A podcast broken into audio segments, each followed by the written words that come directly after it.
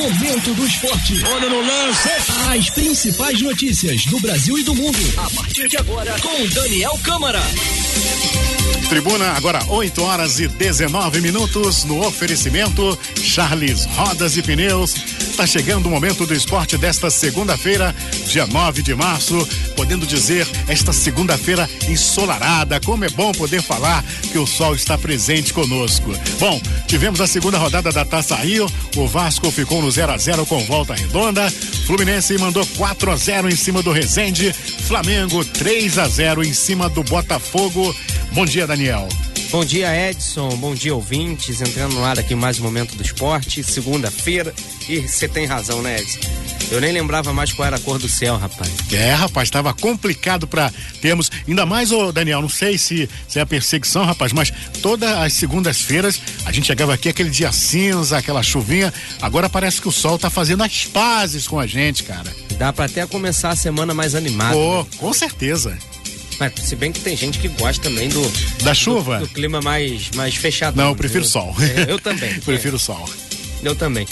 Bom, Edson, e foi um fim de semana de muitas notícias esportivas aí, teve polêmica, teve campeonato carioca, bola rolando, clássico no, no sábado, goleada do Fluminense no domingo. A gente vai falar tudo sobre o campeonato carioca é, aqui no momento do esporte, né? E também dos clubes do Rio de Janeiro no nosso segundo bloco. É, eu vou abrir o momento do esporte, não vou nem destacar aí uh, os resultados ainda não, Edson. Vou, eu vou abrir aqui com o caso do Ronaldinho Gaúcho, rapaz. Que coisa complicada, rapaz, essa, situação do Ronaldinho, hein? É, foi pego lá em, no Paraguai com passaportes falsificados, né? Passaportes falsos, passaportes paraguaios, inclusive com nacionalidade paraguaia, né? Ronaldinho que nunca viveu no país, como pode ter no, no nacionalidade. Estranho, né? Estranho. É, enfim. E ele foi pego então com, com esse passaporte, ele e o irmão Assis.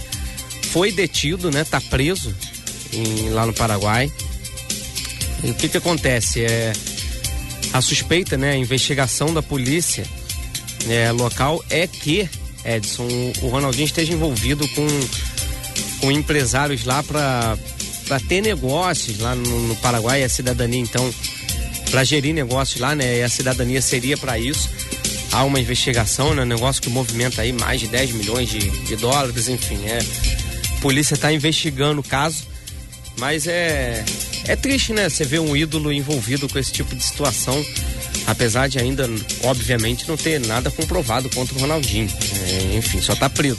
De qualquer forma, ver um um cara que foi aí um dos principais jogadores do último título mundial da seleção brasileira em uma Copa do Mundo. É, passar a noite numa cadeia, isso não deixa de ser triste, né? É, a gente vai observar esse caso de perto para trazer todas as novidades aqui para o nosso ouvinte, né? Aliás, nosso ouvinte, se já quiser participar e se manifestar sobre o caso do Ronaldinho, o nosso canal do WhatsApp já está aberto para a sua participação. É 999-205-885, o nosso Trizap. Lembrando, quem é de fora de Petrópolis, sempre lembrar de colocar aí o DDD 24. Isso aí, valendo a participação dos nossos ouvintes do Momento do Esporte. Isso aí, né? Chamar todo mundo para participar. Vamos então falar de Campeonato Carioca. Tivemos aí mais uma rodada da Taça Rio, né? A segunda rodada. E tivemos aí goleada do, do, Fluminense, empate do Vasco, vitória do Flamengo no clássico contra o Botafogo. Vamos passar aqui rapidinho os resultados desse fim de semana, começando lá na sexta-feira com Boa Vista vencendo por 2 a 1 um a equipe do Bangu lá em Bacaxá. Boa Vista que foi semifinalista da Taça Guanabara, né? No sábado, a rapaz, esse jogo deu um problema danado no sábado. Cabo Friense e Portuguesa. Portuguesa goleou a Cabo Friense por, por 4 a 1 e teve confusão entre torcedores, torcedor armado dentro do estádio. Que que é isso, né, cara? É, que absurdo. É, é, que absurdo, que absurdo. Enfim, teve uma confusão generalizada lá. A FERJ, inclusive, já se manifestou sobre o caso. Já tomou o mando de campo até o fim do campeonato da Cabo Friense. Hum, não sei se só isso resolveria a questão, não, mas. Enfim, quatro para Portuguesa, um para Cabo Friense nesse jogo aí teve confusão de torcedores, né? É, o Flamengo venceu o Botafogo por 3 a 0 no clássico. Segundo bloco a gente vai falar desse jogo, dos confrontos, de como se comportaram as duas equipes. Mas é mais uma vitória do Flamengo em clássico impressionante o desempenho da equipe do Jorge Jesus, né? No grupo B, o Madureira venceu o Macaé por 3 a 0, né? Madureira se mantém próximo ali dos líderes, daqui a pouco a gente vai passar a classificação. Volta Redonda e Vasco lá no Raulino de Oliveira, no Estádio da Cidadania, ficaram no 0 a 0 E o Fluminense não tomou conhecimento do Resende, aplicou 4 a 0 com dois gols do Nenê. O Nenê que agora tem 10 gols na temporada ao lado do Gabigol. Os artilheiros do ano aí, o meio-campo do Fluminense. Que chegou a jogar no ataque algumas rodadas. É verdade. Bom, vamos passar aqui rapidinho a classificação do Campeonato Carioca. O Flamengo lidera o grupo A com seis pontos. A portuguesa vem na segunda colocação com três pontos, mesma pontuação de Boa Vista, Bangu e Botafogo. A portuguesa leva melhor aí nos critérios de desempate. O Bangu é o quarto, o Botafogo é o quinto. E na lanterninha do grupo A, a Cabo Friense não somou nenhum pontinho ainda.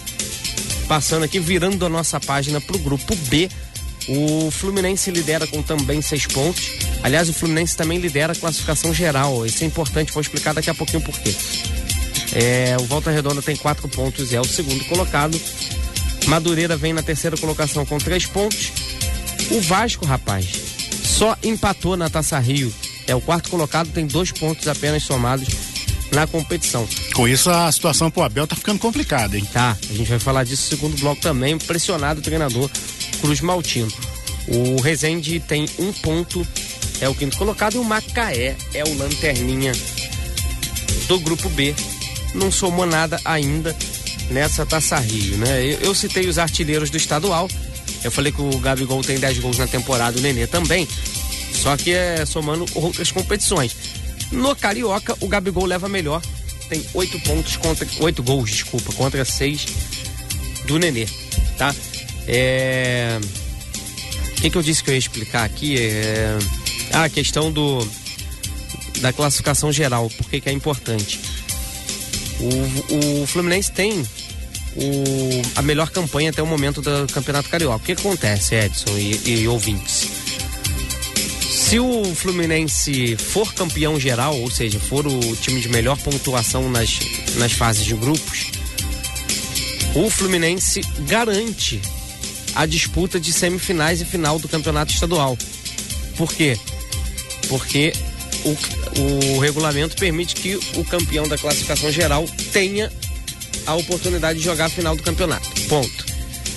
Se o Flamengo ultrapassar o Fluminense, for o campeão da classificação geral e vencer a Taça Rio, o Flamengo se torna campeão carioca de forma direta, não tendo jogos finais. Então, a classificação geral tem essa importância. A diferença entre o Fluminense e o Flamengo é de apenas um ponto no momento.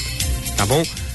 É, só para esclarecer aqui, então, o regulamento do Campeonato Carioca. Edson, é, antes da gente passar para o esporte da cidade, falar um pouquinho de Fórmula 1. Galera, tem, tenho certeza que tem muita gente da antiga aqui do Momento do Esporte que ainda, de vez em quando, dá uma espiadinha lá na, na Fórmula 1 nos domingos de manhã né? Apesar de não ter nenhum piloto brasileiro e ter caído um pouquinho de popularidade aqui no nosso país a, a categoria. Mas vamos falar um pouquinho porque o Sérgio Sete Câmara, o piloto mineiro, né, é, foi confirmado como piloto reserva da Red Bull e da AlphaTauri.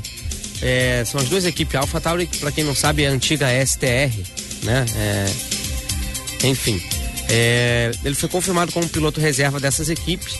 Ou seja, a gente não vai ter um piloto titular na temporada, mas caso algum dos quatro pilotos titulares, né? O, o Max Verstappen, o Kvyat, enfim, a galera lá da, da Red Bull, é, não poder participar de um grande prêmio, vai ter lá o Sérgio Sete Câmara, então, que agora já está com a super licença é um bom indício de que daqui no futuro bem próximo poderemos ter o retorno de um brasileiro aí a guiar a Baratinha, como é conhecido aí o carro de Fórmula 1, né? Bom, é, pra gente encerrar aqui o nosso primeiro bloco, vamos passar informações de esporte da cidade. Eu vou começar falando de Liga Petropolitana de Desportos, Edson.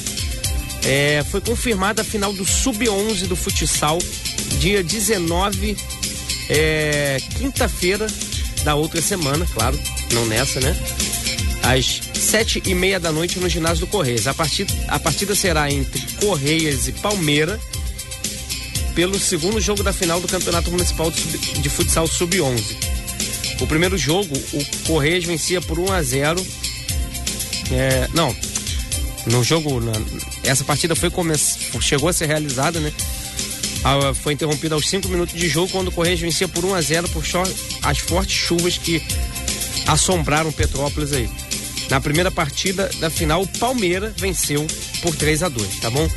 É, e para lembrar aqui que a gente está falando de LPD, amanhã a gente vai ter aqui o convidado ilustre, o presidente da instituição, o Geraldo Barros, vai estar tá aqui com a gente no Momento do Esporte para esclarecer aí como vai funcionar a temporada 2020 dos campeonatos municipais e o que, que tem de novidade aí também no cenário petropolitano, né?